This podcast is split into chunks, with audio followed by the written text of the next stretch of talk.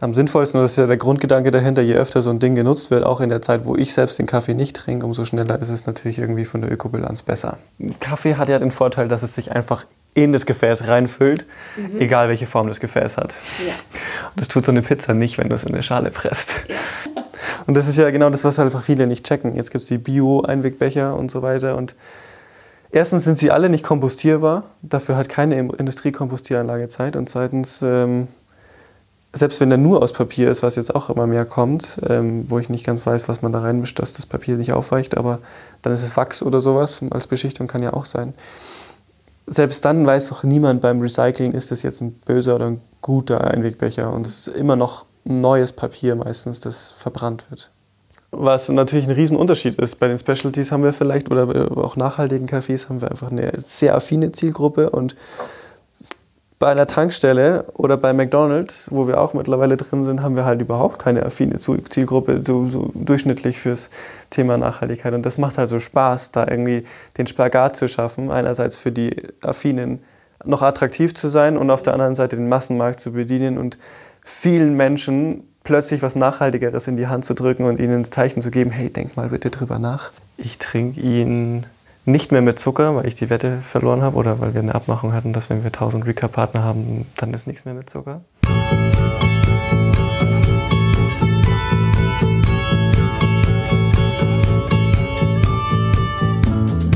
Hallo ihr Lieben, bevor wir zu meinem aktuellen Gast übergehen, möchte ich mich bei meinem ersten Unterstützer für den Kaffeesahne Podcast bedanken.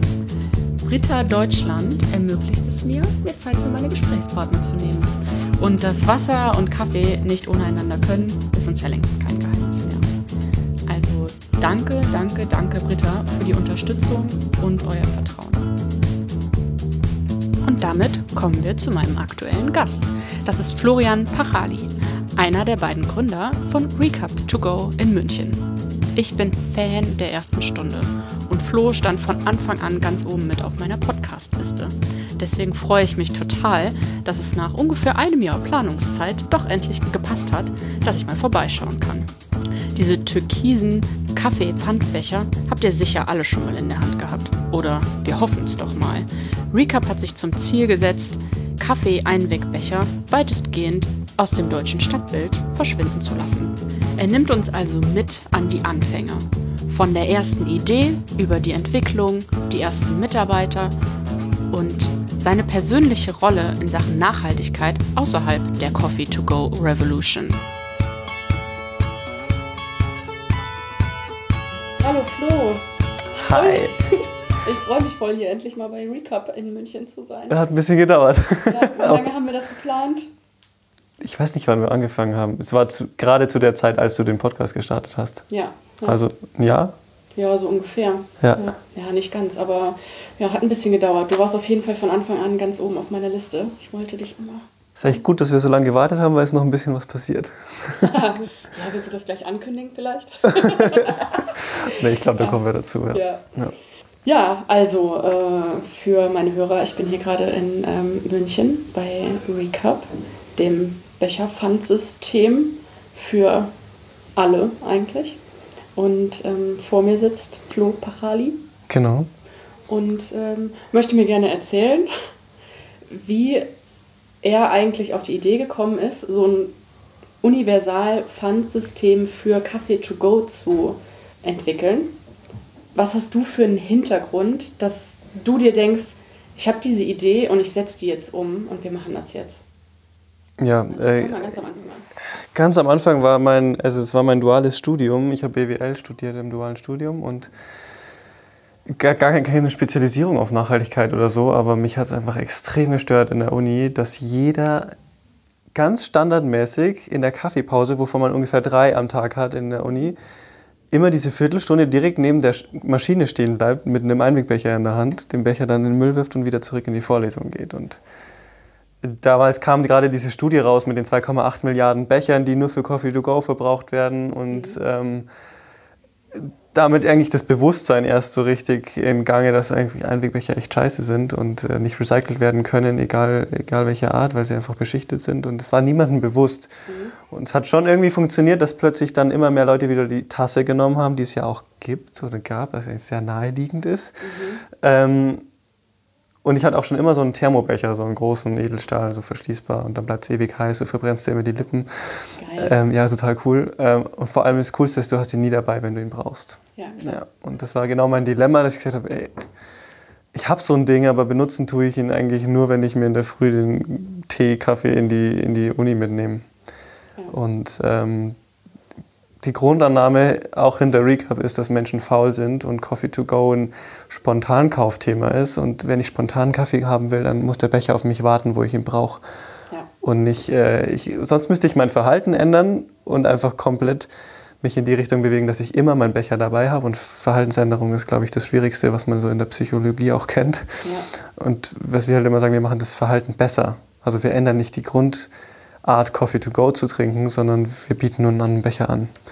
Mhm. Und das ist so genau der Hintergrund. Und ich glaube so, ich finde so sonderlich innovativ ist das Ganze nicht, weil wir kennen in Deutschland Pfand seit Ewigkeiten äh, vom Flaschenpfand und wir haben es einfach nur auf dem Kaffeebecher übertragen. Verstehen viele erstmal nicht. Was, das ist, das ist einfach ein Pfand. Nur ein Pfandbecher. Das ist tatsächlich immer noch ein Thema. Ja. Habe ich ständig, dass die Leute den Becher sehen und sich denken, ja cool, habe ich schon fünf zu Hause. Und ja, eben. Ja, also ich genau kenne es ja von ja. hinter der Kaffeebar. Ja. Und ganz viele sagen, ah, ich habe schon einen. Ja. Ja. Dann bring den doch das nächste Mal auch mit, dann kriegst du zwei Euro zurück. Richtig. Ach was. Ja, ja das ist ein Riesen, Riesenthema. Ja. Also müssen wir. Ja, genauso wie viele auch kommen und ähm, sagen, ach, ich habe den jetzt gerade gar nicht gespült. Ist das in Ordnung? Mhm. Ja, der kommt sowieso in die Spülmaschine und wir geben dir einen neuen. Richtig. Ja. So? Ja. Genau. Nee, ich glaube, das ist ein Umdenkenthema. Ich meine, genauso wie wir uns an Carsharing gewohnt, dass es nicht unser eigenes Auto ist, dass wir zum TÜV fahren müssen, ist es halt mit dem Becher auch so. Wir müssen nicht alles besitzen oder also nicht unser Eigentum nennen. Und am sinnvollsten, und das ist ja der Grundgedanke dahinter, je öfter so ein Ding genutzt wird, auch in der Zeit, wo ich selbst den Kaffee nicht trinke, umso schneller ist es natürlich irgendwie von der Ökobilanz besser. Mhm. Und ähm, ja, in der Uni habe ich dann angefangen, irgendwie diese Idee zu spinnen. Das war im letzten Semester. Dadurch, dass das ein duales Studium war, war es super gestaucht. Also immer drei Monate arbeiten, drei Monate Studium, drei Monate arbeiten. Und so hatte ich dann meine Bachelorarbeit schon hinter mir und meine letzte Praxisphase. Und dann kam noch das sechste Semester. Ich habe in dem Semester eigentlich nichts anderes gemacht, als nach Bechern gegoogelt. Und dann ähm, weiß ja Facebook auch immer so schnell, für was interessierst du dich? Dann kam so eine Facebook-Werbung, jetzt beim Green irgendwas Award bewerben ähm, mit deiner nachhaltigen Idee. Und Ja, habe ich dann halt gemacht, habe ich so eine Präsentation gebastelt, dahin geschickt. Und in dem Zug bin ich ähm, auf Julia Post gestoßen, ähm, die, die zu der Zeit ein Crowdfunding hatte für Coffee to Go Again. Kennst du wahrscheinlich auch. Das, ist, das war das Refill des Kaffees. Heute ist ja, ja Refill das Megathema mhm. mit Wasserflaschen befüllen und jeder macht mit. Und damals war das gleiche Thema eben, kann ich meinen Kaffeebecher mitbringen und befüllen lassen oder ist das hygienisch nicht machbar? Und sie hatte damals Coffee to Go Again ins Leben gerufen, einen Aufkleber verteilt, mhm. wo Cafés einfach zeigen können, hier kannst du deinen Becher befüllen lassen. Und die habe ich geschrieben und gesagt, hey, super cool, aber was hältst du von einem Pfandsystem? Weil es denkt doch niemand dran, seinen Becher mitzubringen. Und dann sagt sie, ja, cool, lass uns quatschen. Und einen Tag später schreibt sie mir, dass sie mit Fabian, meinem Mitgründer, äh, Kaffee getrunken hat und der hätte ihr genau das Gleiche erzählt. Ach, ihr kanntet euch vorher? Nee, wir haben, wir haben null, gar nicht. Auch wenn man Facebook-Freundeslisten checkt oder sowas, dann findet man ja immer irgendwie in der Verbindung raus. Ja. Gar, gar nicht. 0,0, wow. ja. Ja, das ist echt Und äh, äh, mittlerweile klar, also alles, was wir in den letzten drei Jahren kennengelernt haben, war zusammen. Aber ähm, gar nicht. Und wir hatten exakt die gleiche Idee. Fabi war in, ähm, in Schweden, hat äh, Führung für Nachhaltigkeit, Leadership for Sustainability studiert und sich eigentlich extrem darauf spezialisiert, wie kann man Unternehmen nachhaltig aufbauen. Das war eine coole Kombi, also aus mir BWL und er einfach wirklich Unternehmensaufbau nachhaltig, super viele Ideen mit reingebracht. Ja. Und was uns halt von Anfang an verbunden hat, ist dieses, dieser Gedanke, okay, ein Pfandsystem aufbauen, aber vor allem auch irgendwie for profit. Das Ding muss sich selbst tragen. Mhm. Nicht, nicht for profit, dass wir Millionäre werden, sondern for profit einfach die Öko äh, ökonomische Nachhaltigkeit einfach. Mhm. Du hast immer die drei Säulen mit sozial, ökologisch und ökonomisch. Und wenn sich das Ding halt langfristig finanzieren kann, dann hast du halt einen Jackpot. Und mhm. das war schon so unser, ähm, ja, unser, unsere, Weg, unsere Basis einfach, wo wir gesagt haben, cool, weil wir hatten es ja gerade zum Thema Öko, es war halt einfach vor drei Jahren auch nochmal komplett anders. Jeder, der in den Bereich gegangen ist, war irgendwie Öko und wenn du dich in dem Öko-Bereich bewegt hast, bist du ganz schnell eben nicht in dem Thema, dass jemand sagt, da kann man auch eine Firma draus bauen, sondern dann ist vielleicht ein Verein, eine NGO, mhm äh, auf Spenden basiert das Ganze betreiben oder komplett nur mit Ehrenamtlichen. Und wir hatten halt zum Glück beide den gleichen Ansatz, dass wir gesagt haben, nee, äh, das muss auch, muss auch selber stehen. Dann ist Ja. losgegangen, ziemlich Ja. schnell. Voll guter Zufall Riesenzufall. und perfekte Kombination ja dann eigentlich. Auch beide, also wir hatten beide Zeit. Ich war dann fertig mit dem Studium und er gerade mit fertig mit dem Studium. Er hatte sich fix ein halbes Jahr Zeit genommen, um rauszufinden, funktioniert es. Ich hatte eigentlich einen Urlaub geplant für drei Monate. Den, der hat dann so nicht stattgefunden, aber äh, hat sich natürlich gut ergeben, weil wir einfach beide Zeit hatten und in Ja. den drei Monaten, ähm, wir haben halt in den drei Monaten komplett alles gemacht, von Becher bestellen, Website, erste Partner, ähm, eine App und dann haben wir das Pilotprojekt in den drei Monaten auch noch durchgeführt. Ach was, das ging ja schnell. Das ging super schnell. Wie habt Ja. ihr das angefangen? Also wie habt ihr nach den Bechern gesucht zum Beispiel? gegoogelt einfach. Gibt's Heißgetränke, fähige Becher, wo im Idealfall auch ein Einwegdeckel, haben wir damals gesucht, draufpasst, weil du halt einen Deckel brauchst. Das war uns schon irgendwie klar. Und dann gab es halt genau einen Hersteller, der festgestellt hatte, cool, das eignet sich für Coffee to go und es gibt Deckel dazu. Äh, Und den haben wir dann gekauft und dann kam, noch, und, äh, kam relativ schnell noch die Frage, gibt es noch einen größeren? Und dann haben wir zufällig noch einen zweiten mit dem gleichen Durchmesser gefunden. Mega Glück von zwei unterschiedlichen Herstellern. Ach echt? Ja, Okay. genau. also wir hatten ja diesen grauen eben, diesen äh, wunderschönen grauen Becher und ähm, genau, und dann haben wir den in Umlauf gebracht und alle so, hey, könnt ihr nicht noch einen größeren bringen und so weiter. Und dann haben wir von einen Restbestand von Fritz Cola gefunden. Das waren die schwarzen, wo, die wir dann auch mit unserem Logo bedruckt haben. Und ähm, die waren genau gleich. Und das hat natürlich sich gut ergänzt. Ja. Ja. Für den Test, um da eben alle Größen abzufangen, damit nicht eben doch irgendwie der Großteil dann, obwohl er testen will, halt seine Latte Macchiatos wieder im Einwegbecher rausgibt. Ja. Ja. Und dann kamen irgendwann die Specialty Coffee Menschen und haben gesagt, wir brauchen aber auch einen kleinen Becher. Die kamen dann auch, die haben wir leider echt total übersehen. Ja, das haben wir wirklich äh, ziemlich übersehen. Äh, den Test ja eben in Rosenheim gemacht mit den ersten äh, 26 Cafés. Das war dadurch, dass ich da geboren bin, aufgewachsen bin. Dorf ist es nicht, aber es ist keine Großstadt wie München. Und Fabi kam halt hier aus München und ich aus Rosenheim. Ich gesagt, hey, wir, es macht viel mehr Sinn, in Rosenheim in einem geschlosseneren Kreis zu testen, als hier in München pendeln die Leute viel weiter. Man kann nicht mit dem Fahrrad einfach ganz München beliefern. Und so konnten wir halt in Rosenheim einfach mit einem alten Fahrradanhänger halt die Sachen äh, ausgefahren am Anfang und einfach die ganze Zeit von einem Café zum nächsten gelaufen. Und äh, hier hast du ja auch ganz viele Leute, die hier also entweder gar nicht leben Ja. oder die nur einmalig an einem Café vorbeigehen oder so. Genau, Zwar genau. auch die Stammkundschaft, aber Ja, in ganz anders. Stadt Ja. kennt man sich halt wahrscheinlich. Richtig, eher, ne? ja genau. Und das hat auch dann gut funktioniert. Dann war der erste Bäcker dabei, den einfach natürlich jeder kennt. Ja, wenn der dabei ist, dann, äh, dann machen wir auch mit. Ja, und das, so war dann diese Social Proof total schnell gegeben und wir hatten dann irgendwie 20, 26 Cafés, haben dann auch einen Aufnahmestopp gemacht, weil einfach äh, noch ein paar dazu wollten, wir gar keine Becher hatten. Ja. Wir konnten ja nicht unendlich viele Becher kaufen. Und dann ging es los und wir haben gesagt, wir testen zwei Monate und dann schauen wir, wird es angenommen und das haben wir dann einfach weiterlaufen lassen. Und in Rosenheim, muss ich sagen, war tatsächlich der 02-Becher Specialty kein Thema, sondern noch nicht wahrscheinlich. 03, 04 und eher die Frage von einem Kaffee, könnt ihr nicht einen 05er machen? Ich gebe meinen ich gebe meinen normalen ähm, Milchkaffee für Schüler zum halben Preis, also doppelt raus. Gleicher Preis, doppelte Menge. Das ist echt gut, dann weiß ich auch, wer in der letzten Reihe immer so zappelt, wenn er einen halben Liter Kaffee in der Früh getrunken hat. Ist schon hart. Schüler. Vor allem Filterkaffee. Schon extrem. Äh, Schülerpreis, ja. Und ähm, das war also eher die andere Tendenz. Und ähm, dann sind wir in München gestartet, ja, im, im Mai 2017. Mit dann schon den neuen Bechern. Also wir haben halt gesagt, okay, wir haben jetzt irgendwie viel gelernt. Die Becher, die wir hatten, waren materialmäßig okay, aber die waren halt nicht matt, die waren nicht schön von den Farben. Das war natürlich ein Feedback. Sie waren nicht innen ausgerundet, dass, dass da nicht so viel Dreck hängen bleibt. Auch oben haben wir die, wir haben den Boden ja mit diesen Noppen, so dass das Wasser einfach besser ablaufen kann, ablaufen kann weil die normale, der normale klassische Becher der letzten 30 Jahre hat immer so einen Ring und dann sammelt sich wie bei jeder Tupperware das Wasser in der Spülmaschine. Und wir haben halt gesagt, das funktioniert nicht, wenn wir jetzt einen eigenen Becher bauen wollen. Aber die Becher, ähm, die Und- kippen in der Spülmaschine um, ne? Habt ihr da eine gute Lösung für? Ja, das ist aber eher die Frage, wie fest der Druck in der Spülmaschine ist. Die sind halt so leicht, ja, das ist schon ein Thema. Ähm, und, und dann hatten wir ein Riesenglück, dass der von den grauen Bechern der Hersteller gesagt hat, wir haben so eine Liste mit Anforderungen an drei Hersteller geschickt, wir würden gerne einen Becher bauen, wer hat Lust, ähm, mit uns die Coffee to Go Revolution zu starten. Und dann haben die sich sofort mit uns hingesetzt, Zeichnungen gemacht und halt die 03 und 4 Becher äh, mit uns gebaut. Geil. Also Und genau einfach- nach euren Vorstellungen. Exakt nach unseren Vorstellungen. Sie haben uns immer, sie haben, wir hatten sofort einen technischen Zeichner, der natürlich auch Spritzguss irgendwie voll verstanden hat und gesagt hat, hier, so fließt das Material in dieses Werkzeug rein. Deswegen könnt ihr folgende Sachen nicht machen.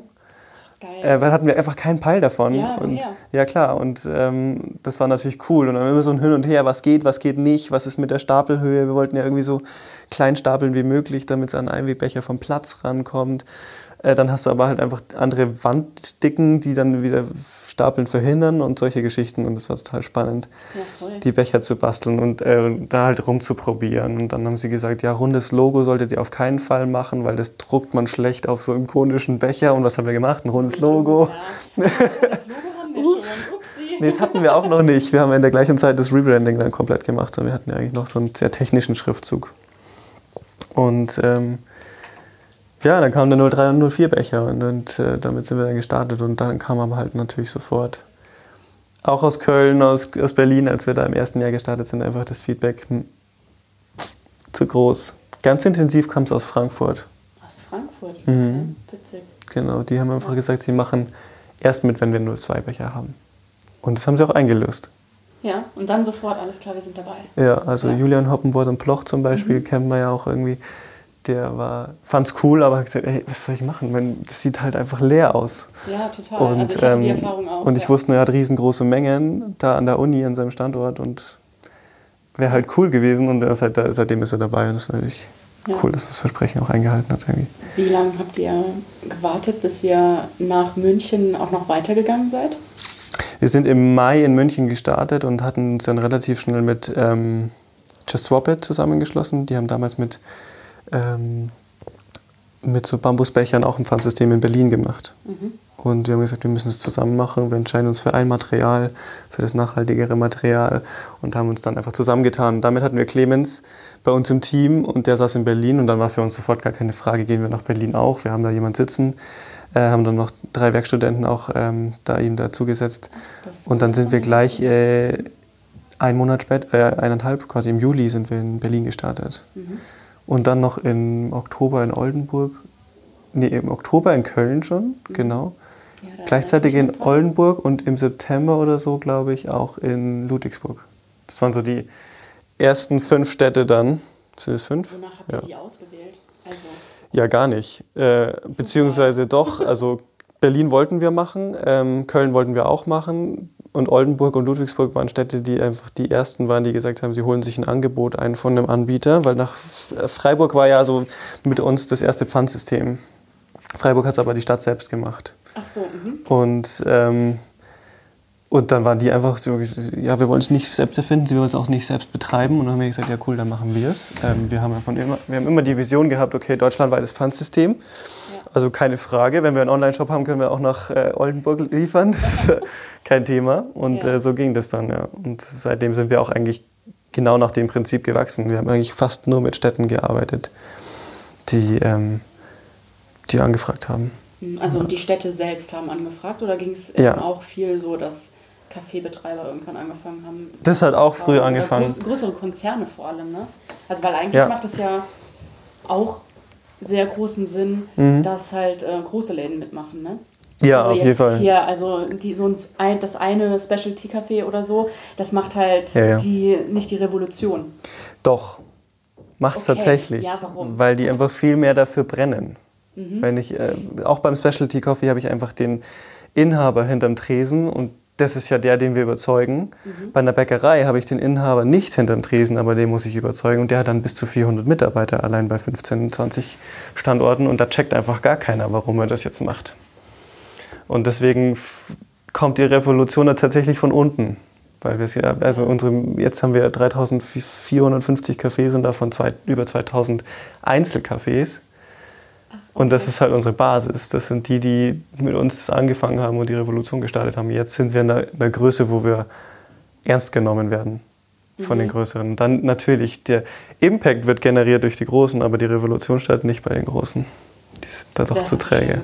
Ja, das ist Ja. wirklich so. Okay. Ja. ist doch schön. Ja, das ist total schön und deswegen war das ein guter Weg, da irgendwie auch hinterher zu laufen mit den Städten, die angefragt haben, die schnell waren. Das war cool. Wir haben gleich im ersten Jahr ein Zeichen gesetzt, wir meinen es deutschlandweit. Mhm. Ernst und nicht nur in München. Ja. Was macht ja auch nur so Sinn? Ja. Weil ich habe zum Ja. Beispiel ganz viele Leute dann im Café, die dann sagen, ja, aber, also es gibt ja super viele Ausreden, warum man jetzt keinen Recap nehmen sollte. Mhm. Ja, ich, ähm, ah, ich bin unterwegs und ich fahre jetzt. Das ist kein Problem. Ja. Da kannst du dir bestimmt auch zurückgeben. Ah, aber ich fahre von Köln nach München. Ja, da bin ich mir sehr sicher, dass du da was finden wirst. ah, ich weiß nicht. Bist du sicher? Ja, ganz sicher. Und zur Not kann man in der App nachschauen. Ja. Ja, Genau. ja. Ja.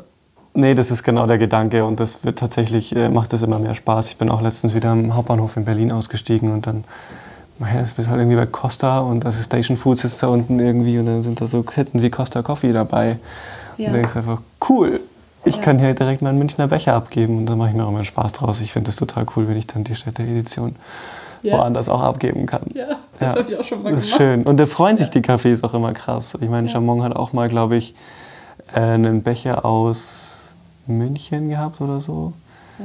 Oder es sind auch schon Kölner Becher irgendwie in München aufgetaucht. Oder die Sylter Becher tauchen auch überall auf und Ja. das ist schon schön. Und dafür habt ihr das gemacht? Also warum habt ihr Städte-Editionen Die gemacht? Städt- Weil ja, ja, ja. ist es ja... Ja, ja klar, Quatsch. ist auch ein Quatsch, vom, weil wir wollen ja eigentlich nicht, dass die Becher gesammelt werden. Ähm, Ja. Das ist wirklich ein Spagat. Und ähm, für uns ist aber der, einerseits wollen wir, dass die Leute sich lokal mit dem Produkt identifizieren, dass sie merken, okay, hey, unsere Region tut was irgendwie. Und es ist ja oft, dass wir mit Städten zusammenarbeiten. Und die Städte ähm, freuen sich natürlich auch, wenn sie da irgendwie ihre, zeigen können, dass sie was auf die Beine gestellt haben und dann ein neutrales System einzuführen, finden sie nicht immer spannend. Und äh, für uns ist es echt genau der Gedanke, für uns kommuniziert der Becher halt damit, wenn er jetzt irgendwo anders auftaucht, dass es eben nicht nur ein lokales System ist, sondern dass es überall funktioniert. Ja. So einerseits ist es eben das Sales-Tool, dass wir die Stadt an Bord kriegen als Supportpartner. Gleichzeitig aber auch ein Kommunikationstool, dass wir sagen, hey, das funktioniert größer als nur in deiner Region. Ja. und das ist genau der Hintergrund. Und trotzdem machen wir immer unseren Bring Back Thursday, wo wir sagen, bringt Ja. euren Becher zurück, ist natürlich ein Thema, wo wir auch äh, nächstes Jahr nochmal super viel dran feilen werden, weil wir gerade einfach viel Gedanken reinstecken, wie wir das äh, intensiver hinkriegen. Weil es muss halt an die Köpfe rein. Ich finde es immer lustig, wenn jemand sagt, ja, und ich habe ein schlechtes Gewissen, ich habe schon fünf Becher zu Hause. Aber es fragt sich auch keiner, wie viele Pfandflaschen er zu Hause hat, bevor er sie zurückbringt. Und es sind auch fünf Flaschen. Und das ist okay. Und irgendwann ist es eine Gewohnheit. Und dann bringst du sie zurück. Und es ist vielleicht nicht ideal. Wir hatten letztens eine Studenten-WG aus München, die hat 96 Becher gehabt und wollten die dann zurückgeben bei uns, weil es ihnen zu peinlich war, die ins Café zu bringen. Aber man sieht halt, die kommen zurück. Und das ist okay. Witzig. Ja, also Ja. da hat sich die WG aufgelöst und dann haben sie festgestellt, der ganze Schrank ist voll Recaps. Und das ist natürlich nicht das Ziel, aber es ist okay, wenn sie zurückkommen. Ja, Also es ist halt zweischneidig. Wir haben Ja, angerufen ja, und wir haben ihnen dann drei Cafés genannt, glaube ich, wo- oder vier, wo sie es einfach in normalen Mengen zurückgeben können, dass nicht die- dieses Café pleite ist, weil sie Ja. 100 Becher auslösen müssen. Nein, also sonst hätten wir es wahrscheinlich auch zurückgenommen, aber das ist halt viel sinnvoller, wenn wir sie dann, wir sparen uns die Logistik, müssen sie nicht neu rausschicken, sondern es einfach wieder Ja. vor Ort abgeben. Ja, witzig. Ja. Ähm, und äh, habt, kriegt ihr denn auch äh, viel Kritik von Cafés zum Beispiel? Also ich kann mir zum Beispiel vorstellen, oder habe es natürlich auch schon von einigen gehört, dass, ähm, dass es vielleicht nicht so attraktiv ist für die Cafés dann, dass sie es nicht branden können oder Mhm. so. Ja, Ähm, also weil für die Städte macht ihr das, ja, für einzelne Cafés jetzt nicht. ja. Warum? Weil ähm, das hatten, wir haben natürlich die Frage uns so ganz am Anfang auch gestellt. Und wir hatten schon beim allerersten Kunden das Thema, dass wir gesagt haben, er, und er hat gesagt, wehe, ihr nehmt da irgendwie BMW mit drauf. Weil ich liefere mit Mercedes aus. Und Mercedes gibt mir auch einen Rabatt, dass ich mit Mercedes ausliefere. So ungefähr. Also du hast sofort einen Zielkonflikt, obwohl du denkst, du hast überhaupt keinen. Das heißt, so Werbebecher, also man könnte natürlich auch sagen, man fin- finanziert das ganze System über Branding von anderen Brands, aber du hast immer einen Zielgruppenkonflikt. Außerdem wollen wir eine Marke sein, die einfach für Nachhaltigkeit steht. Das heißt, auch da hast du immer einen Konflikt. Und einfach die schöne Frage, was ist denn, wenn jetzt da sein Bäcker sein Logo drauf hat und der andere Bäcker gibt es ja nicht aus. Das heißt, wir müssen neutral sein, sonst müssten wir die ganze Zeit die Becher wieder an den Ursprung zurückfahren, was ökologisch einfach total Quatsch ist. Ja. Ja. Und ähm, deswegen haben wir das von Anfang an sein gelassen. Natürlich sind wir da irgendwie so ein bisschen angeeckt, aber auf der anderen Seite auch finden super viele gut, dass es einfach clean ist. Ähm, Und wir hatten auch mal so Papierbanderolen, wo dann die haben, also beim Pilotprojekt haben die einfach die dann drüber gesteckt und ihren eigenen Stempel oder Logo oder so drauf gemacht. Widerspricht sich halt, du hast wieder Voll, Müll.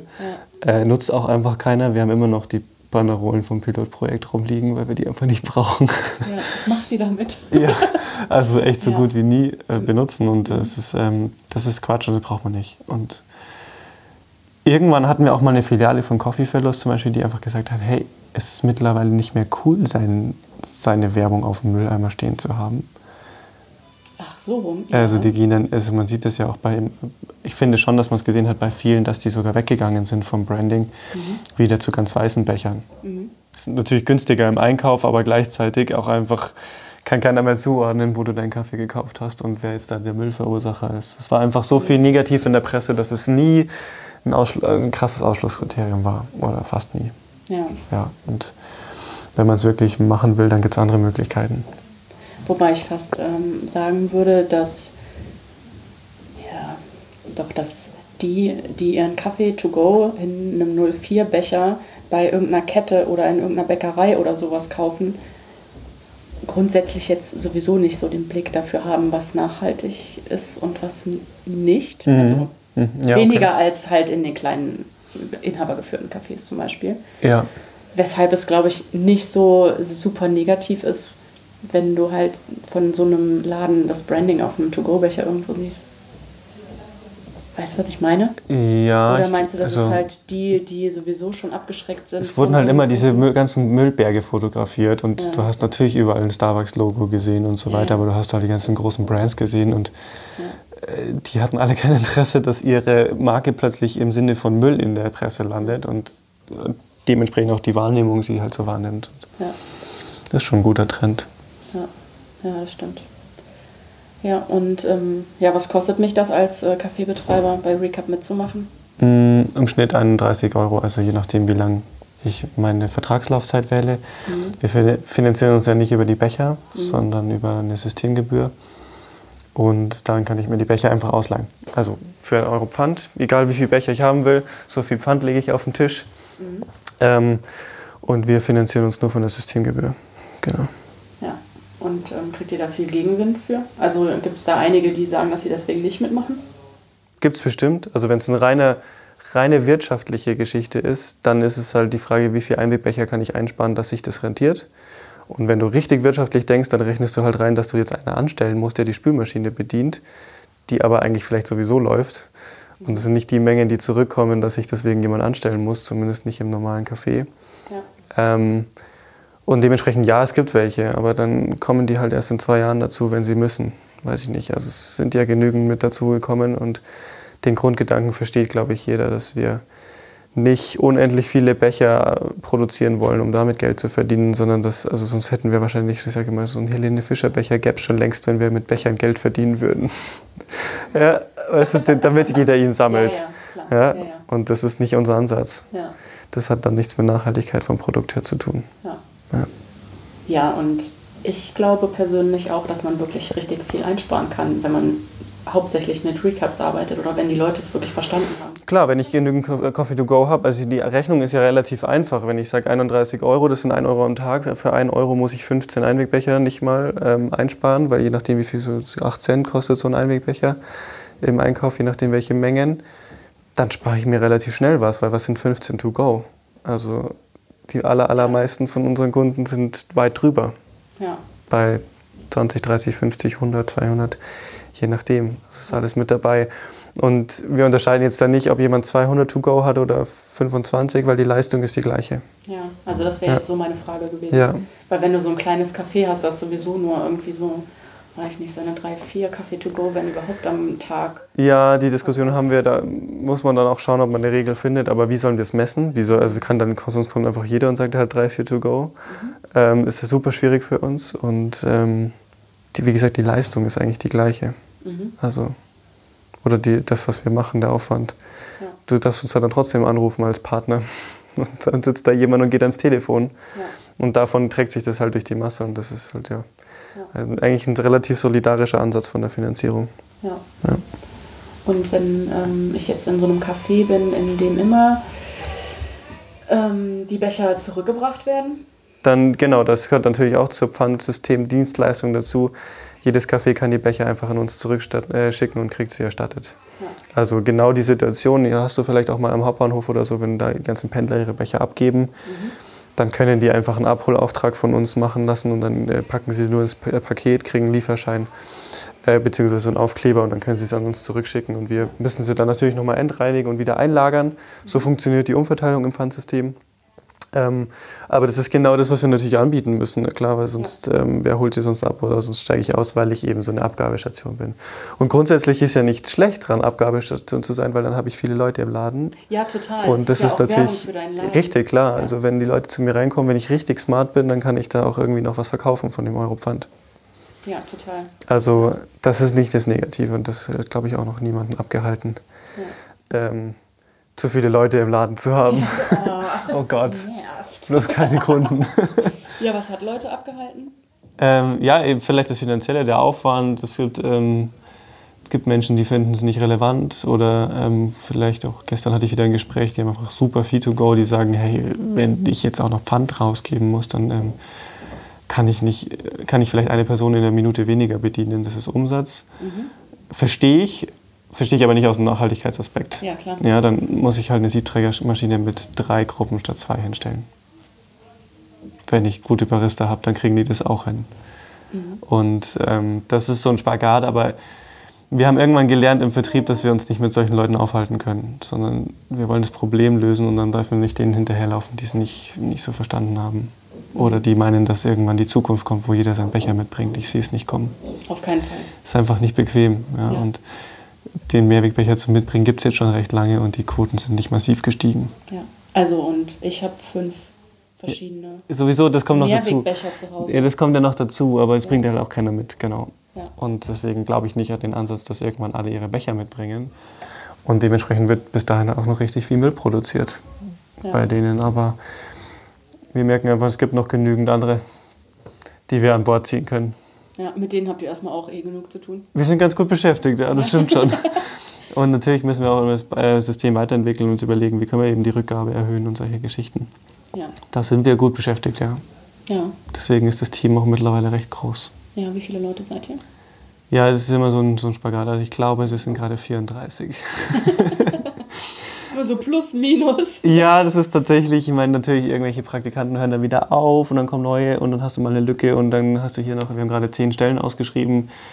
Äh, ich glaube, es kommen auch 15 neue noch dazu. Irgendwie so nächstes Jahr wahrscheinlich dann bei 45 Leuten sein. Es ist super personalintensiv. Ich meine, alleine, alleine Kundentelefon, ich meine, wenn du dreieinhalbtausend Kunden hast und jeder einmal im Jahr anruft, hast du dreieinhalbtausend Anrufe, die sich verteilen. Das sind dann schon mal, ja, es sind schon mal zehn am Tag.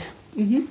Und ähm, deswegen muss da natürlich auch aufgebaut werden. Und ähm, macht aber Spaß. Also das Team ist cool.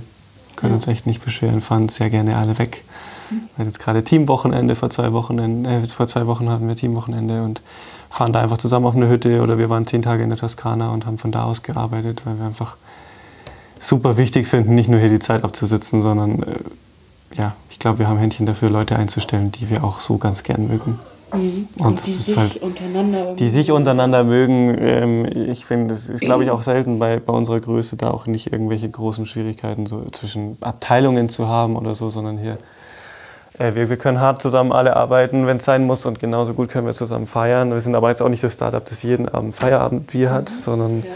gibt dann schon noch so das strenge Startup-Life in dem man jeden Abend Work hard, play hard, nee, das leben wir gar nicht. Nee. Ähm, nee, also das ist eher, also was heißt gar nicht, aber das gehört nicht so zur Routine, dass du dann irgendwie jeden Abend lang sitzt und halt die letzten drei Stunden dein Bier neben dir hast, sondern mhm. so um sechs ist hier schon auch oft Ruhe. Dann. Freitags. Und freitags, so wie heute. Heute ist Freitag. Heute ist nichts los. Nein. Ja, das ist unterschiedlich. Also klar, jetzt ist immer noch ein bisschen Urlaubszeitende. Ja. Ähm, für die, die nicht an Ferien gebunden sind, ist das natürlich eine klassische Zeit. Und gleichzeitig ähm, ist das oft so ein Homeoffice-Tag. Ja. ja. Ist da auch echt mal passiert, dass Fabio und ich dann alleine hier gesessen sind wieder, obwohl wir schon 20 Leute waren. Das ist dann echt seltsam, aber...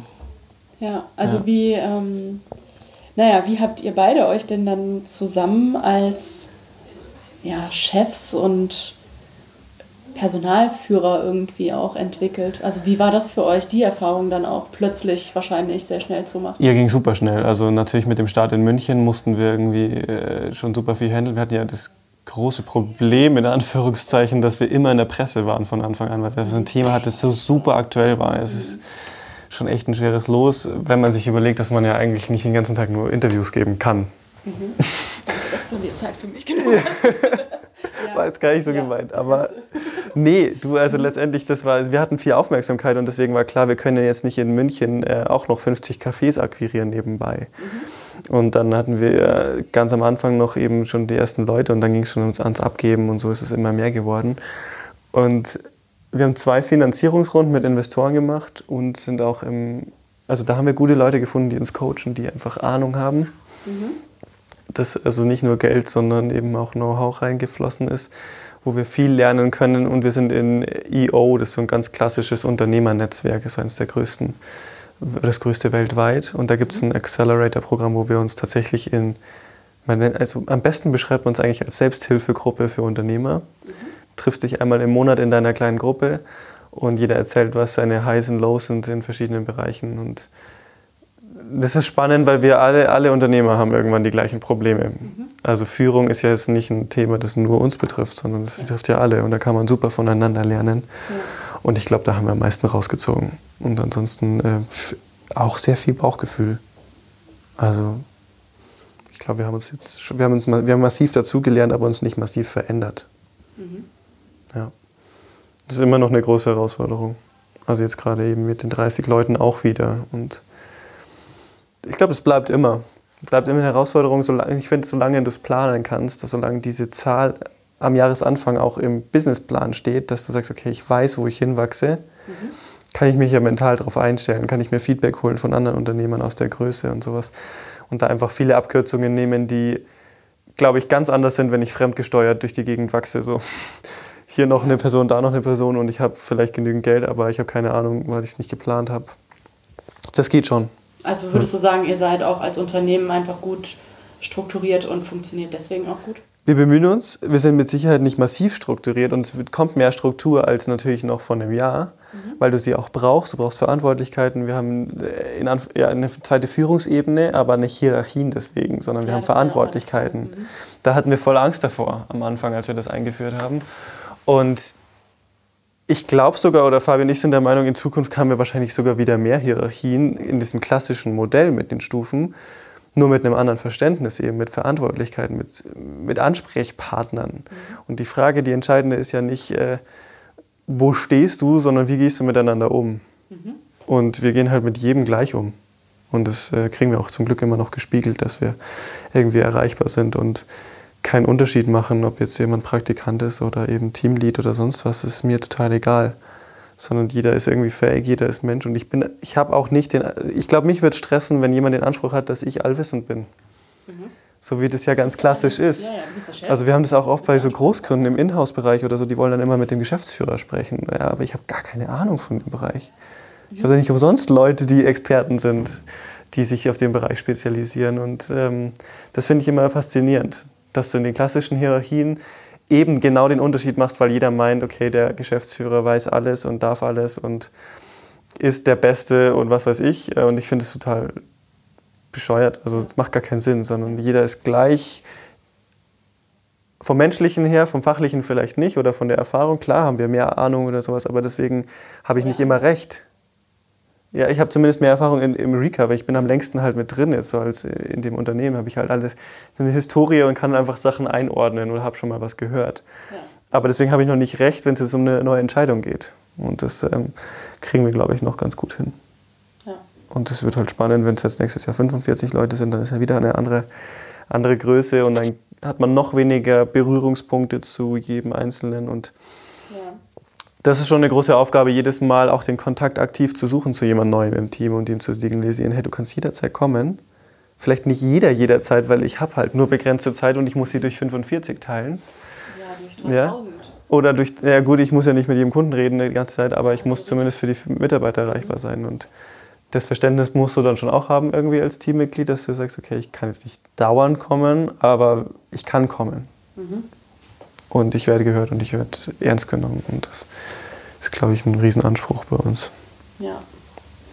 Ja, also ich sehe auf jeden Fall, dass du auch außerhalb von Recap immer noch, auch nach drei Jahren jetzt, ne, herzlichen Glückwunsch. Mhm, stimmt, ja, hat sich gerade gejährt. ähm, viel unterwegs bist und auch als Speaker bei mhm. Konferenzen und im Thema Nachhaltigkeit ja. generell einfach unterwegs bist. Ne? Willst du da vielleicht ein bisschen was drüber erzählen? Ja, das, das kommt natürlich mit der Rolle so ein bisschen auch. Ähm, wir haben ein bisschen den Vorteil, dass wir so wie Einhorn auch und ein paar aus der, aus der Szene einfach vor dem Megatrend gestartet sind. Das heißt, wir haben ein bisschen Erfahrung, die andere, die jetzt gerade gestartet sind im letzten Jahr, noch nicht so in der Szene haben. Mhm. Und äh, das macht uns super viel Spaß. Und wir schauen ja auch gerne über den Tellerrand und es geht nicht nur um den Einwegbecher. Sondern und für uns ist es halt eine gesellschaftliche Aufgabe. Wir wollen das Konsumverhalten ändern. Mhm. Und wir haben die Möglichkeit mit einem Becher, der einfach jedem, egal wie sehr, du hast vorhin gesagt, jemand, der bei der Bäckerei einkauft hat, hat sich nicht so krass mit Nachhaltigkeit und Sojamilch und oder Milchalternativen oder sonst was beschäftigt, was ja nur der Anfang ist, aber was, ähm, was natürlich ein Riesenunterschied ist. Bei den Specialties haben wir vielleicht, oder auch nachhaltigen Cafés haben wir einfach eine sehr affine Zielgruppe und bei einer Tankstelle oder bei McDonald's, wo wir auch mittlerweile drin sind, haben wir halt überhaupt keine affine Zielgruppe, so, so, durchschnittlich fürs Thema Nachhaltigkeit. Und das macht halt so Spaß, da irgendwie den Spagat zu schaffen. Einerseits für die Affinen noch attraktiv zu sein und auf der anderen Seite den Massenmarkt zu bedienen und vielen Menschen plötzlich was Nachhaltigeres in die Hand zu drücken und ihnen ins Zeichen zu geben, hey, denk mal bitte drüber nach. Ja wie ja. Du, ja, hey, oh, wo? Auf einmal ein grüner Becher. Ja. Plötzlich ist der Becher grün und der signalisiert, oder mint und er signalisiert mir, hey, wo kann ich denn noch was machen? Und das kriegen wir halt mit super vielen, für super vielen Kunden und Endkunden, Kaffeetrinkern auch signalisiert, dass sie halt jetzt auf einmal halt irgendwie auch ihre Box mit zum Käse kaufen auf dem Markt mitnehmen oder was weiß ich. Also, ja. Und das ist das Schöne. Und das ist genau, glaube ich, das Coole an dem Produkt, dass du sagst, okay, eigentlich vom Müllaufkommen was sind denn bitte 45.000 Tonnen Müll? Also die Münchner Müllverbrennung macht, glaube ich, 800 oder 900.000 Tonnen im Jahr. Mhm. Das ist nur München. Mhm. Ja, das ist so eine große Zahl, das kann man sich gar nicht vorstellen. Und das, nein, aber es sind Millionen, ich weiß es, ich keine Ahnung. Ja. Das ist egal, Riesen, äh, Riesenmengen. Das heißt, vom Müllaufkommen eigentlich total irrelevant. Auch Autoreifen oder so wären ein spannenderes Thema, wenn man sich den Müll anschaut. aber begegnet halt allen und es hat einen Hebel bei allen und Konsumbereich ist eben ein super wichtiger Bereich. Wir hören ja dauernd, was es für einen Impact hätte, wenn alle sich bewusster ernähren würden auf CO2. Und deswegen haben wir natürlich da viele Schnittstellen in dem Bereich und auch so Themen wie Purpose als, als Unternehmensform, dass du sagst, irgendwie Verantwortungseigentum ist vielleicht die Zukunft. Ähm, da sind wir auch voll mit, mit zugange, vor allem mit der Herausforderung, dass wir eben Investoren haben auf der einen Seite langfristig das Unternehmen aber vielleicht im Verantwortungseigentum haben wollen und eben keine Shareholder, extreme Shareholder-Orientierung haben wollen, wie so Börsenunternehmen haben. Mhm. Und da haben wir auch Glück mit unseren Investoren, dass die da super viel Verständnis zeigen, wir jetzt auch in Gespräche gehen und das mal so anschieben. Aber es ist halt ein anderer Weg und das macht es dann super spannend, weil wir da halt auch zu denen gehören, die ein bisschen schwereren Weg haben als jemand wie Einhorn, wo dieses Unternehmen einfach den Gründern gehört. Die können darüber entscheiden ob sie es tun. Und wir können es nicht mehr alleine entscheiden. Seid ihr sehr eingeschränkt? Bei solchen Entscheidungen ja, klar. Ich meine, wir haben ja super viel Geld bekommen dafür, dass wir das aufbauen können, was wir heute aufgebaut haben. Mhm. Weil wir wussten, wir haben viel Personalbedarf und das kostet natürlich super viel Geld. Und für uns war es kein Weg, ich, ich hätte es nicht gekonnt, das aus uns selbst rauswachsen zu lassen. Mhm. Weil natürlich ähm, das der langsamere Weg ist und wir gesagt haben, wir möchten jetzt schnell das Problem beheben. Mhm. Und es macht halt sonst keiner, beziehungsweise es macht halt wer anders. Ja. Ähm, und deswegen sind wir diesen Weg gegangen, auch wenn wir ihn eigentlich nicht unbedingt gehen wollten. Mhm. Ja, und das äh, hat gut funktioniert, sage ich jetzt mal soweit. Weil die, die Investoren, die wir haben, sind alle super unterstützend. Wir dürfen trotzdem jeden Spaß machen. Also jetzt gestern hatte ich wieder die Druckerei kennengelernt. Nee, nicht unsere Druckerei, sondern wir drucken auf so einem hochwertigen Papier, das halt eben nicht das Billigste vom Billigen ist. Und gerade bei Flyern zum Beispiel, die wir auch in die Infopakete reinlegen, das sind halt mehrere tausende Stück, die wir verteilen natürlich, ähm, aber trotzdem auf super gutem Papier drucken und in der nachhaltigen Druck. Heißt. Nachhaltig, mhm. Recyclingpapier und dann aber auch in der Umweltdruckerei, die eine Umweltfarben nutzt und halt noch Gemeinwohl zertifiziert ist. Und dann kostet so ein Flyer halt einfach zehnmal mehr als bei Flyer Alarm. Mhm. Ja, und der klassische Startup-Weg ohne Geld ist halt, okay, dann bestelle ich halt bei Fly Alarm. Ja.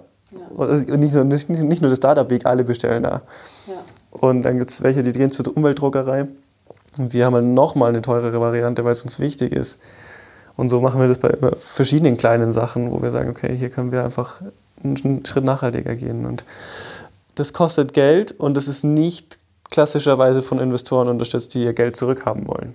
Mhm. Man kann auch schneller Break-Even werden, indem man keine fairen Gehälter zahlt oder keine umweltgedruckten Flyer so, verwendet. Nach dem Motto, ja, wir sind halt ein kleines Startup, wir können kein Geld zahlen. Richtig. Aber es ist eine gute Sache. Aber auch große Startups, die in die Profitabilität reingehen, zahlen das Geld ja nicht dafür, weil es einfach billig ist und geht und Profitmaximierung halt vorne steht. Und ja. äh, das ist immer der Spagat, weil du trotzdem ja wirtschaftlich sein musst und irgendwann dich selbst tragen musst, aber Profitmaximierung halt nicht oben stehen muss. Ja.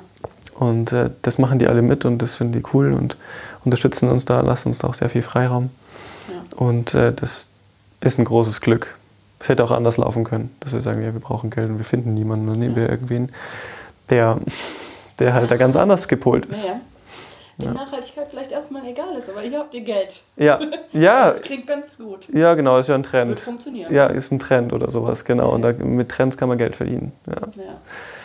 Ja. Das war schon, äh, schon, war schon spannend und es hat gut funktioniert bisher. Ja, wenn ihr ähm, jetzt die Investoren zum Beispiel nicht drin gehabt hättet, dann hättet ihr ja nicht so schnell wachsen können. Mhm. Und dann wäre ja die Gefahr eigentlich ganz groß gewesen, dass es dass von überall irgendwie genauso Fundsysteme irgendwie mhm. Genau, ja. Und der Anspruch ist ja schon irgendwie so ein einheitliches System zu haben, ne? Ja, auf jeden Fall. Ja, also ich, ich finde es einfach am sinnvollsten, nicht nur weil ich Recap bin, sondern. Ja, klar findest du das. Klar finde ich am sinnvollsten. Es ist ja. total geil, sollen alle zu uns kommen. Ja. ja. Nee, äh, weil es ist einfach für, klar, für einen, für einen Verbraucher ist es halt einfach logisch, so genauso wie er weiß, dass er seine Pfandflasche einfach überall abgeben kann, soll er halt auch seinen Becher überall abgeben können. Und da müssen wir natürlich schauen, dass wir das irgendwie auch dauerhaft zu verankern, habe ich ja vorhin zu dir schon gesagt, wir müssen versuchen, dass das einfach dauerhaft so bleibt. Mhm. Zum Beispiel durch Purpose. Dass wir uns nicht irgendwann an eine große Kaffeekette verkaufen oder sowas. Dass wir das verankert kriegen, weil es uns super wichtig ist. Und keiner weiß, ob wir das ewig selbst führen können und wir müssen oder werden, sonst was. Wer weiß schon, was in der Zukunft passiert, aber wir wollen gerne wissen, dass in der Zukunft das passiert, was wir heute auch wichtig finden. Mhm. Unsere Werte weiterleben. Ja. Und das ist nicht leicht umzusetzen. Jede Firma versucht das auch irgendwie auf einem eigenen Weg. Durch Zertifizierungen oder durch äh, Umstrukturierungen. Also es gibt da super viele Ansätze und vielleicht auch noch keinen Musterweg, aber viele, viele gute Wege. Ja. Und wäre dein Ziel, dass Pappbecher, die ja keine Pappbecher sind, ähm, verboten werden? Meinst du, das ist äh, eine realistische Chance? Wir, äh, wir haben keine Umweltpolitik in Deutschland, die auf Verbote setzt. Mhm. So realistisch halte ich das deswegen nicht. Es gibt ja auch Plastiktüten sind ja nicht verboten, sondern es ist eine freiwillige Selbstverpflichtung. Und wenn äh, Plastiktüten irgendwann mal nicht mehr im Fokus sind, dann gibt es es halt wieder. Vielleicht. Mhm. Wer weiß. Also es so ist kein Gesetz. Hey, ja, total praktisch. Hey. Weißt du, total praktisch. Du musst nicht deine eigene Tüte mitbringen. Ja. Ja, Wer weiß, was in fünf Jahren ist. Vielleicht ist da wirklich total praktisch. Okay. Und das heißt, wir haben kein Plastiktütenverbot, aber so eine freiwillige Selbstverpflichtung, die Politik hat halt auch gemerkt, es funktioniert. Wir haben viel weniger Plastiktüten als mhm. noch vor ein paar Jahren. Ähm, und das ist halt der Weg, den die Politik gerade geht. Ich glaube, ich würde es mir schon wünschen. Ähm, mittlerweile könnten wir es hoffentlich vielleicht auch sogar abdecken. Das ist halt eine Kapazitätsfrage. Ja. Ähm, definitiv, also so oder so. Wir haben uns als Ziel gesetzt, alle Einwegbecher abzuschaffen. Und deswegen wäre das natürlich auch ein Weg. Und in drei Jahren habt ihr schon echt ordentlich was geschafft. Ja. ja. Also es sind jetzt zumindest schon mal mehr als paar, also mehrere Prozent des gesamten Markts, Markts unserer Kunden. Mhm. Nicht nur, nur ein Bruchteil. Ganz kleiner. Ja. Das ist gut, aber es ist auch noch ein super weiter Weg. Also ich glaube, wir haben insgesamt ein Potenzial von 100.000 Kaffee-Ausschankstationen. Mhm. Wenn man sich alles anschaut, von Ketten wie also kleine Cafés, Bäckereien, Tankstellen, große Kaffeeanbieter. Da ist schon recht viel. 100.000 ist vielleicht die, die, Obergrenze, aber die müssen wir halt alle kriegen. Ja, und das wird Ja. Und das ist halt super schwierig, weil wir, weil wir den großen Spagat haben, dass wir da auch ähm, natürlich so U-Bahn-Stationen und sowas an Bord kriegen müssen, die gar keine Spülmaschinen haben. Ach, stimmt, das ist ja auch ein Thema. Die haben keinen Platz für sowas. Mhm. Und aber auch nicht die Zahlungsbereitschaft für eine Spüldienstleistung zu zahlen. Es kostet nämlich immer mehr als ein Einwegbecher und deswegen wäre so eine Pflichtabgabe für Einwegbecher durchaus sinnvoll, um das zu rechtfertigen. Zu sagen, ja, irgendwann ist es mit Recap günstiger als mit, äh, mit Einwegbechern. Aber solange es günstiger ist, wird es sehr schwer. Ja. Und äh, wir haben da jetzt nächstes Jahr ein großes Projekt in Berlin. Da haben wir die Ausschreibung gewonnen für eine U- und S-Bahn-Linie, genau das Projekt durchzuführen. Mal so eine lokale Spüllogistik mit Lastenfahrrädern und so weiter aufzubauen. Aber ehrlich gesagt noch überhaupt kein Peil, ob das wirklich funktionieren kann. Ja. Wie auch, hat noch nie jemand gemacht. Stadienbecher und so weiter, ja, okay, total simpel. Wenn ich 100.000 Becher nach einem Stadionbesuch bei einem Fußballspiel oder sonst was aus dem Stadion rausziehe und in eine Spülstation fahre, dann ist das wirtschaftlich. Aber nicht, äh, nicht irgendwie zehn Becher bei einem Café abzuholen. Mhm. Und das muss irgendwer zahlen. Ja. Und das können nicht alle anderen Cafés zahlen dafür, dass die paar an den U-Bahn-Stationen äh, dann auch bespült werden können, aus dem Gesamtsystem finanziert. Das ist natürlich auch nicht das Ziel. Ja. Aber wir wollen es rausfinden. Steuern. Und, ja. Kann man auch von Steuern bezahlen. Ja, genau, der Staat bezahlt das. Ja. Super. Das Wofür zahle ich die? Wir legen die Kerosinsteuer, führen wir ein und dadurch. Ja, ja das wäre doch mal was. Das hätte vielleicht einen Impact. Ja, geben wir raus. die Politik. Ja, nee, also da, natürlich, die Politik hat immer einen Hebel und gerade bei so extrem profitgetriebenen, die einfach nur rechnen, ähm, rentiert sich oder rentiert sich nicht. Die werden lange bei den Einwegbechern bleiben. Und erst ein Verbot wird, dies, wird die vielleicht zum Umdenken bringen oder eine saftige, ein saftiger Aufschlag mhm. auf den Pappbecher, Einwegbecher. Ja. Nicht Pappbecher. Nee. Plastikbeschichteten Pappbecher. und das ist ja genau das, was einfach viele nicht checken. Jetzt gibt es die Bio-Einwegbecher und so weiter. Und erstens sind sie alle nicht kompostierbar. Dafür hat keine Industriekompostieranlage Zeit. Und zweitens, ähm, selbst wenn der nur aus Papier ist, was jetzt auch immer mehr kommt, ähm, wo ich nicht ganz weiß, was man da reinmischt, dass das Papier nicht aufweicht, aber dann ist es Wachs oder sowas. Als Beschichtung kann ja auch sein. Selbst dann weiß doch niemand beim Recyceln, ist das jetzt ein böser oder ein guter Einwegbecher. Und es ist immer noch neues Papier meistens, das verbrannt wird. Ja. Das ist einfach alles eine, es ist und bleibt eine Ressourcenverschwendung, deswegen finde ich es weiterhin wichtig. Weil jetzt der Papierbecher die Lösung wäre, aber auch Papier, das zum Beispiel Pizzaschachteln wusste ich nicht. Pizzaschachteln sind ja tatsächlich nur aus Papier in den allermeisten Fällen. Aber durch das Fett von der Pizza ja. müssen sie auch verbrannt werden. Ja. Und Abgefahren, ne? kann nicht recycelt werden. Nicht. Und es ist niemandem bewusst. Ja. Und du denkst, ja, okay, Papier ist okay. Ja. ja. Ja und so ist es, glaube ich, mit den ganzen Essensboxen beim Asiaten jetzt auch. Ja, ist ja nur eine Papierschachtel, wenn es derjenige schon geschafft hat, von Styropor auf Papier umzustellen. Ja. Aber beim Asiaten ist das nicht genau das gleiche wie ein Pappbecher? Bei Asiaten ja, die haben ja auch ganz oft diese krasse Beschichtung. Ja, ja, ja genau. Und deswegen, äh, guter Punkt, jetzt ähm, ah, ja, Rebowl kommt hoffentlich. Also wir, wir sind jetzt voll dran, Rebowl nochmal richtig Gas zu geben. Wir haben sehr lange viel Energie reingesteckt in, in die Materialrecherche und ähm, es schaut so aus, als hätten wir ein Material gefunden. Geht nicht mit dem gleichen? Nee, ist zu weich. Also PP, Polypropylen ist zu weich. Wir haben ja einen Test gemacht, mit, auch mit PP-Schalen. Mhm. Und ähm, nachdem er halt nicht nur daraus getrunken wird, sondern mit Besteck drin gearbeitet wird, zerkratzt es halt voll schnell. Ja. Mhm. Und wir jetzt einfach lange nach einem härteren Material gesucht haben, das irgendwie trotzdem nachhaltig ist, recycelbar und alle Eigenschaften mitbringt, die wir uns so wünschen. Und es schaut so aus, als also tut sich erstmal tut sich super viel in dem ganzen Markt. Wir haben nochmal mhm. den gesamten Kunststoffmarkt, also Kunststoff ist ja so der Überbegriff für alles, was man so mhm. hat. Wir haben auch äh, Edelstahl uns angeschaut, Glas, alles, was halt in Frage kommt. Ja. Aber Weil Plastik ist ja erstmal scheiße eigentlich. Ja, ja, Plastik ist total scheiße, deswegen sagen wir Kunststoff. ist smart. Viel besser. ja. Nee, also ich meine, es ist ja, Plastik ist ja eigentlich nur eine Marke, haben wir mal gelernt, sondern das ist, äh, Kunststoff ist halt irgendwie Kunststoff. Ja. Mhm. So. Und äh, da gibt es wahnsinnig viel und natürlich durch den ganzen Nachhaltigkeitstrend auch immer mehr Biokunststoffe. Andere Biokunststoffe ist auch unterteilt in tausend verschiedene Varianten, ob es jetzt biologisch abbaubar sind oder aus biologischem Material hergestellt, ist schon mal ein Unterschied, weil es ist nicht eins das gleiche wie das andere. Mhm. Und es war gut für uns eigentlich jetzt im Zuge von Reball auch nochmal zu überlegen, gibt es was Besseres für einen Kaffeebecher zum Beispiel auch. Und ähm, sind aber jetzt tatsächlich immer noch äh, dabei, dass wir beim Becher definitiv nichts ändern werden und haben aber wahrscheinlich teilweise noch ein paar letzte Tests, mhm. das Material für Rebowl gefunden, äh, das wir ausrollen wollen oder das wir testen wollen zumindest. Und wenn das alles klappt, dann machen wir bald auch noch Essen. Das wäre natürlich cool. Also ihr habt das äh, schon ein bisschen getestet? Genau, wir hatten einen Test zwei Monate lang, drei Monate lang in München mit einfach fünf ausgewählten Partnern, verschiedene so Pokeballs und ähm, alles Mögliche. Und ähm, jetzt müssen wir mal sehen, also diese fünf Partner haben einfach super viel Feedback gegeben, ist gut angenommen worden. Äh, Rücklauf war da auch ein Thema, wobei wir einfach zu niedriges Pfand für diese hochwertige Box hatten. Deswegen, also ich meine, die Box war im Markt teurer als, als Pfandbox und es ist ja. klar, dass sie verschwindet. Und das war ein bisschen schwierig. Ähm, Wie viele Boxen sind verschwunden, so in Prozent? 100? Keine Ahnung. Also alle halt 100%? irgendwie. Ja. Hat gut funktioniert. Weil letztendlich, es wurde halt angenommen und das Feedback war super positiv, es sind auch welche zurückgekommen, aber letztendlich ist es klar, wenn eine Box irgendwie 12 Euro im Einzelhandel kostet, die cool ist und Spaß macht irgendwie zu nutzen als Tupperbox und eigentlich hochwertig ist, ähm, also Mepal-Boxen sind einfach teuer und wir sie für 5 Euro Pfand rausgeben, dann ist klar, dass sie ja. nicht zurückkommen. Das war doch ein bisschen doof von uns, ja. ja.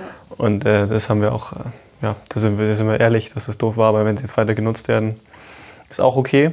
Mhm. Was sollen wir jetzt mit den ganzen Boxen, wenn sie jetzt wer anders nutzen kann, sonst stehen sie hier nur im Büro rum. Ja.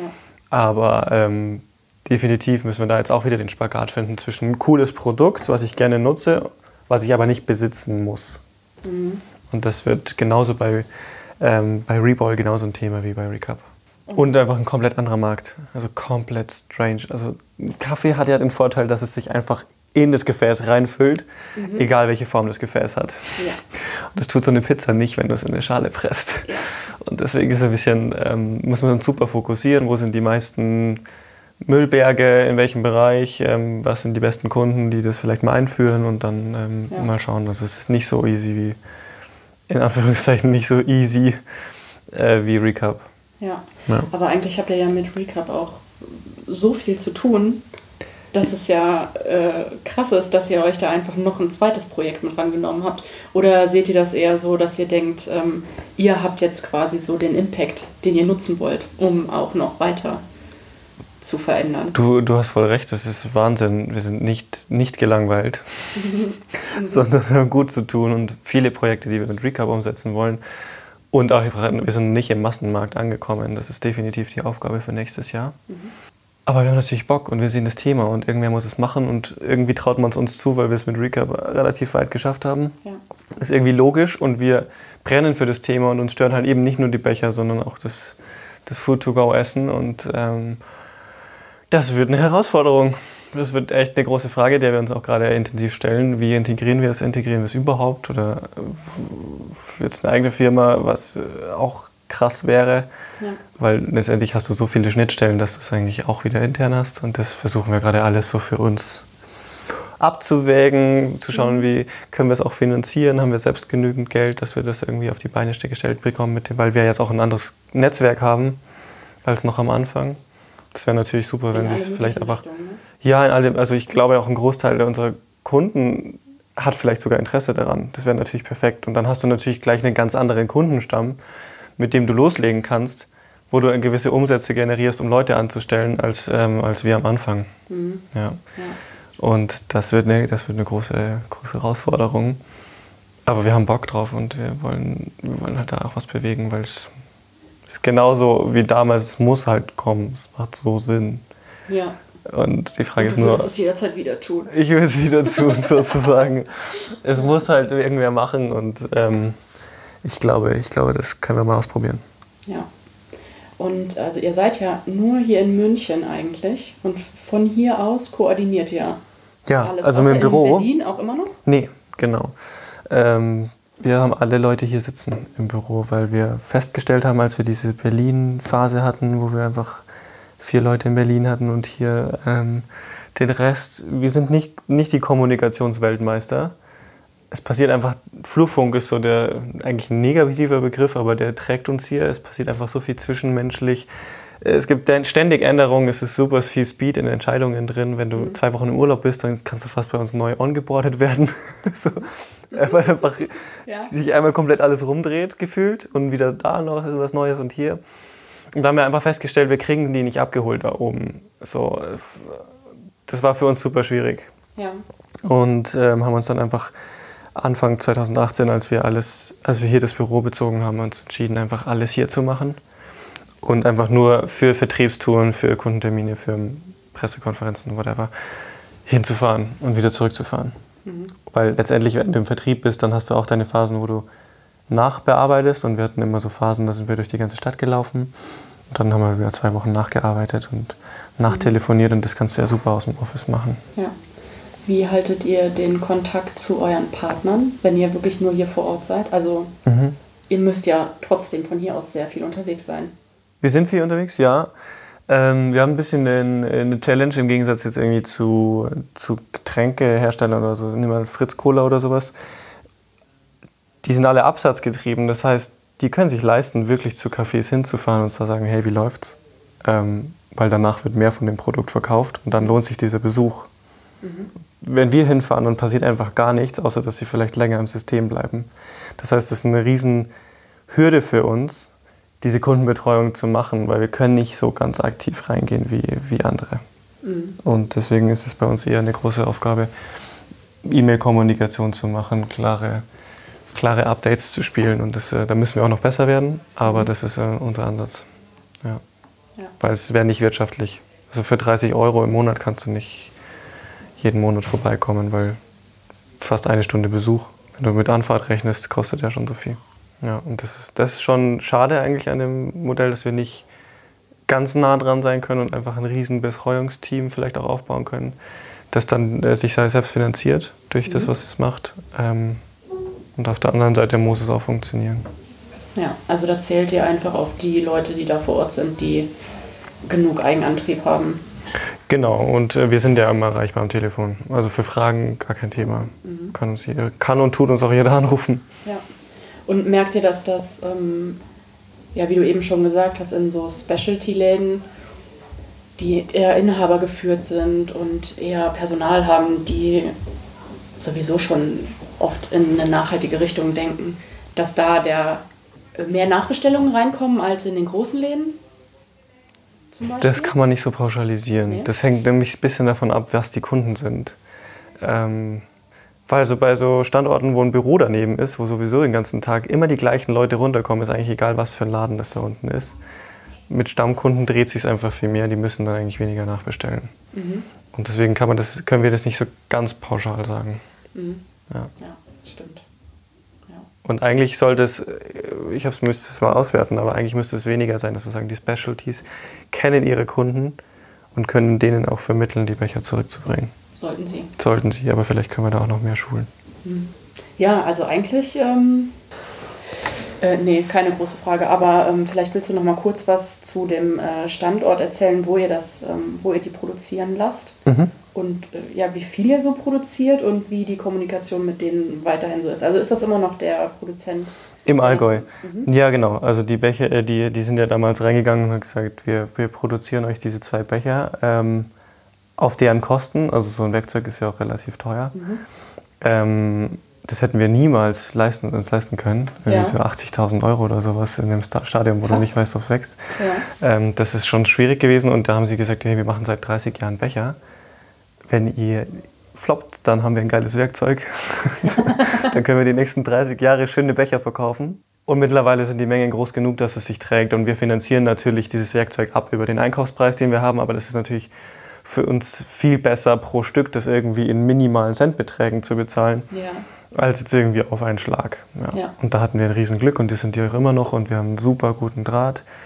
Ähm, letztens war wieder so der, die ganzen Neuzugänge bei uns, die einfach noch nie die Fertigung gesehen hatten, sind halt das letzte Mal hingefahren irgendwie und ja, total begeistert da irgendwie. Ähm, und das ist cool, weil für Fabi und mich, wir hatten so viel mit denen zu tun, wir wissen einfach, dass sie cool sind oder dass sie für uns brennen, dass auch die ganzen Mitarbeiter eigentlich täglich mittlerweile mit Recap zu tun haben, weil sie so viel produzieren, auch weil wir halt so viel wachsen. Mhm. Und äh, das ist voll präsentes Thema bei denen. Aber wenn du so einen Kunststoffhersteller nicht kennst, dann denkst du, das ist halt irgendeine so irgend so eine Maschine und irgendwelche ja. Leute und total anonym. Das ist überhaupt nicht so, sondern es ja. sind Mittelständler, die schon viele Teile produzieren, aber nicht jetzt irgendwie unglaublich groß sind.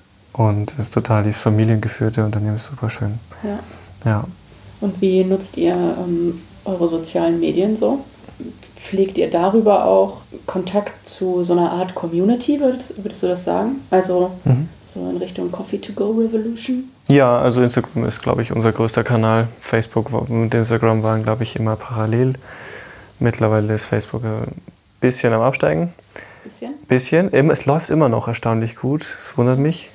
Ich habe mich jetzt wegen, ähm, also für den Podcast nochmal neu mit Facebook auseinandergesetzt. Ja, Super komisch. Ich Ja, weiß also- gar nicht mehr richtig, wie das funktioniert. Seltsam. Das sind andere Leute, die da unterwegs sind. es ist oder? komplett anders und es gibt noch Menschen, die da sind, weil es Ja. auch anders funktioniert. Genau. Mhm. Und es funktioniert, also es hat ja auch super coole Funktionen.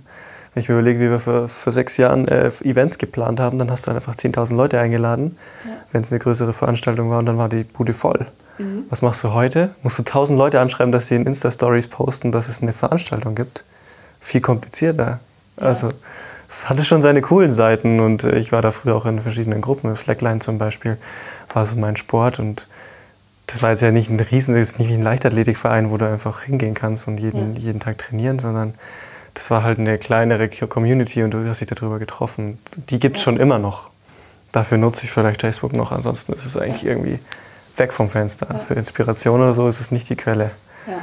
So Veranstaltungen noch, ne? Ja, aber die kriege ich nicht mehr mit, weil ich nicht mehr da bin. Ja. Also wenn die Veranstaltungen auf Instagram wären zum Beispiel, würde ich sie mitbekommen. Aber die musst du noch aktiv in deinen Kalender eintragen. Ja, das, das ist komisch. Und ähm, dementsprechend, ja, Instagram natürlich, Lifestyle und so weiter. Coffee to go ist eh ein Lifestyle-Thema. Jeder zeigt sich gern mit so einem Becher. Äh, oder einem Einwegbecher, je nachdem.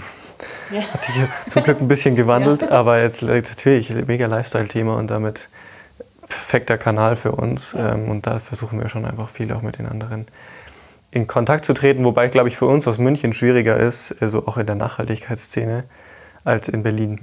Da, da läufst du dir ja fast, das ist, Berlin ist ja so ein Dorf oder es sind 20 Dörfer aneinander gewachsen und man läuft sich über den Weg, dauernd haben- sind die gleichen Veranstaltungen, man ist einfach anders vernetzt. Da versuchen wir viel reinzukommen. Ich glaube, ich war dieses Jahr auch achtmal in Berlin. Ähm, ist ja dann doch kein, kein Weg mehr, wenn man das paar Mal gefahren ist. Wie lange fährt man von hier? Vier Stunden. Fliegst natürlich nicht, ne? Ja, klar nicht. Ja, also na klar. selbstverständlich nicht. Ja. Vier Stunden? Mhm. Im ist ICE-Sprint, das ist cool. Es ist echt schnell. Ja, voll. Also es ist fast schon zu schnell, um das E-Mail-Postfach aufzuräumen. Aber man hat ja noch die Rückfahrt. Ja, ja. Ja, äh, nee, ist cool. Also dieser, dieser Sprinter, der ist super pünktlich und dann sind wir natürlich auch schnell in Berlin und ich bin auch schon mal für eine Pressekonferenz von 20 Minuten nach Berlin gefahren und dann wieder zurück. Ist ein bisschen doof, aber ja. es Aber geht. gehört Halt dazu, es ne? geht, ja. ja. Es gehört dazu und ähm, klar, ähm, das Netzwerk da ist super cool und die machen alle Spaß und uns ist trotzdem wichtig, hier auch die Community mehr aufzubauen.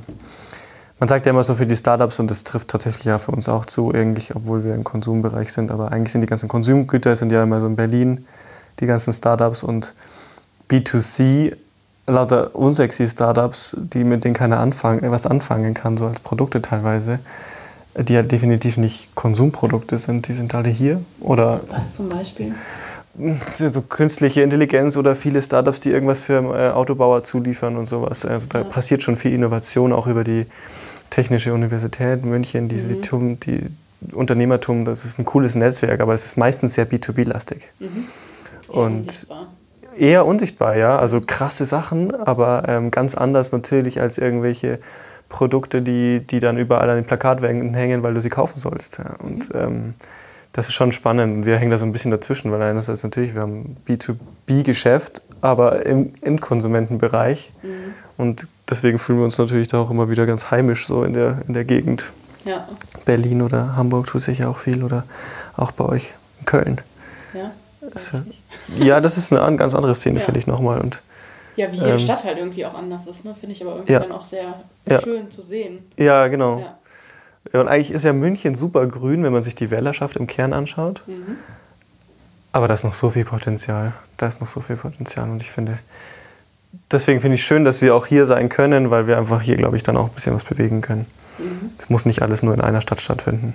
Ja, also weil dann bleibt es ja auch eher in der Stadt. Ja, Das genau. ist super schwierig. Ja. Berlin ist einfach eine andere Welt. Ja, Auch schon. was Kaffee angeht. Ja, klar, auf jeden Fall. Und natürlich auch was Trends angeht, ist schon auch ein Vorbild, glaube ich, für Deutschland oft. Ja, also nicht nur für Deutschland, genau. Mhm. Aber ähm, Nee, wir fühlen uns hier ganz wohl. Ja, ihr seid ja hier auch heimisch, ne? Ja, nee, genau. Also das, das sowieso. Es sind natürlich auch einige Leute im Team, die nicht von hier kommen. Aber es ist schon auch eine lebenswerte Stadt. Bergnähe oder Isar und Sehr sportlich, ne? Alles. super sportlich, auch ganz anders. Letztens hat wieder einer gesagt, so, hier kann man ja gar nicht feiern gehen. Er ist auch richtig. Aber das gehört hier auch nicht so dazu wie in Berlin. Ist ganz anders von der Feierkultur. Ja, einmal viel im mehr. Jahr alles geben und dann. Ja, ja, genau, Oktoberfest so natürlich, aber ähm, ansonsten ist es tatsächlich eigentlich mehr draußen sein, mehr, mehr Sport vielleicht, weiß ich nicht, ich, ich schätze ich so ein. Und äh, natürlich die, irgendwie die Bergnähe ist auch so eine Naturnähe und dann zieht es dich halt raus Mhm. aus der Stadt. Ich glaube, es war also. Tegernsee ist immer ein schlechtes Beispiel, weil da, ist, da stehst du nur im Stau. Da fahren halt alle nach am Wochenende raus und ja. Aber das ähm, hat die halt halt alles seine, seine Reize. Voll. Ja. Wie trinkst du zu Hause deinen Kaffee? Zu Hause Gar nicht. doch. Also ich bin früher tatsächlich mehr Teetrinker gewesen und seit Recap krasser Kaffee-Junkie. Ähm, ich trinke ihn nicht mehr mit Zucker, weil ich die Wette verloren habe oder weil wir eine Abmachung hatten, dass wenn wir 1000 Recap-Partner haben, dann ist nichts mehr mit Zucker. Mit wem hast du gewettet? Und Fabi. Mhm. Er auch nicht? Oh, das müssten wir hier festhalten. Ähm, er ist Ja. im Rückstand. Bei 3000 war die Wette, dass er sein Bart mint färbt. Somit Aha. ist das jetzt hier festgehalten und wir rufen ihn auf, dass er das endlich tut. Ja, lieber Fabi. Er hat ja noch auch eigentlich einen, einen roten Vollbart hat er ja. Und ähm, den Mint umzufärben ist nicht so easy. Aber ich stelle es mir lustig vor und ähm, ich möchte, dass das bald passiert. Okay. Genau. Und was ist deine nächste Wette? Ähm, muss ich mir noch überlegen. Achso, du bist jetzt als nächstes quasi wieder dran. Vielleicht, vielleicht kriegt auch, äh, wollen wir was, fünf zum Beispiel? Oder, nee, fünf passiert vielleicht zu schnell. Acht? 8000 Recap-Partner, das ist doch mal ein schönes Ziel. Ja, und was machst du dann? Ha, hast du einen Vorschlag? Ah, nee, ich bin so unkreativ. Okay, wir überlegen uns was. Ja. Bis zum nächsten.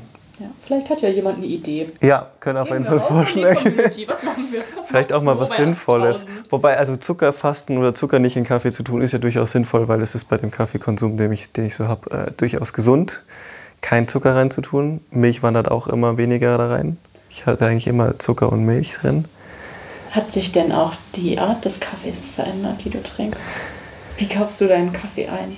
Ähm, also Kaffee als Bohne, ähm, ja definitiv. Also ich kaufe nur das, was, was ich, ich kaufe meistens da, wo ich bin, äh, bei kleinen Röstern, wenn ich mal unterwegs bin oder so. Sehr praktisch. Ja, das ist natürlich schön, wenn man unterwegs ist und einfach da sowieso schon probieren kann und dann nochmal was durchprobieren. Das, also das mache ich super gerne. Ich bin, bin ein Bio-Fan. Also ich finde, es gehört auch zur Nachhaltigkeit dazu, Bio-Bohnen zu nehmen. Ähm, Siegel sind wichtig. ja, aber also Fairtrade nicht zwingend, weil ich finde, der Direct Trade hat genauso seine, seine Berechtigung und das ist ja auch ein großes auch, Spannungsfeld. Also ich glaube, da gibt es mehr Experten als mich für Ja. das Feld. Ähm, aber natürlich deutlich bewusster und ich bin auch ziemlich bereit, Geld auszugeben für Kaffee. Mhm. Ich habe aber noch nicht die geilste Maschine. Ich habe noch eine alte Vollautomaten. Mhm. Ich glaube, das geht besser. Ja. Ein einfacher Handfilter ist wahrscheinlich Ja, besser. also ich trinke Also ja sowieso, ich ja trinke sowieso Filter. nur Filterkaffee im Büro. Also zu Hause trinke ich kaum Kaffee. Coffee Circle haben wir übrigens getrunken. Yes. Ein Blend. Ja. Äthiopien, Brasil, glaube ich, war das. Ja. Kann gut sein, genau. Nee, da, da kaufen wir natürlich oft ein. Aber auch da probieren wir total um, äh, rum. Also, falls jemand einen coolen Vorschlag hat, was wir unbedingt mal filtern sollten. Ich bin ja kein, kein Fan von dem vietnamesischen Kaffee. Der, den haben wir auch immer wieder hier. Der hat einen ganz eigenen Geschmack. Und ja, das, ist äh, ganz witzig, wie jede. ist mir irgendwie nicht so mein Geschmack, aber das Geschmack, Geschmäcker sind ja unterschiedlich. Und tatsächlich freuen sich alle, die den mögen, dass ich ihn nicht mehr trinke, weil sonst wäre er schneller leer. weil du die einfach reinkriegst, ohne zu gucken. Ja, das ist eigentlich ein bisschen schwierig, ja.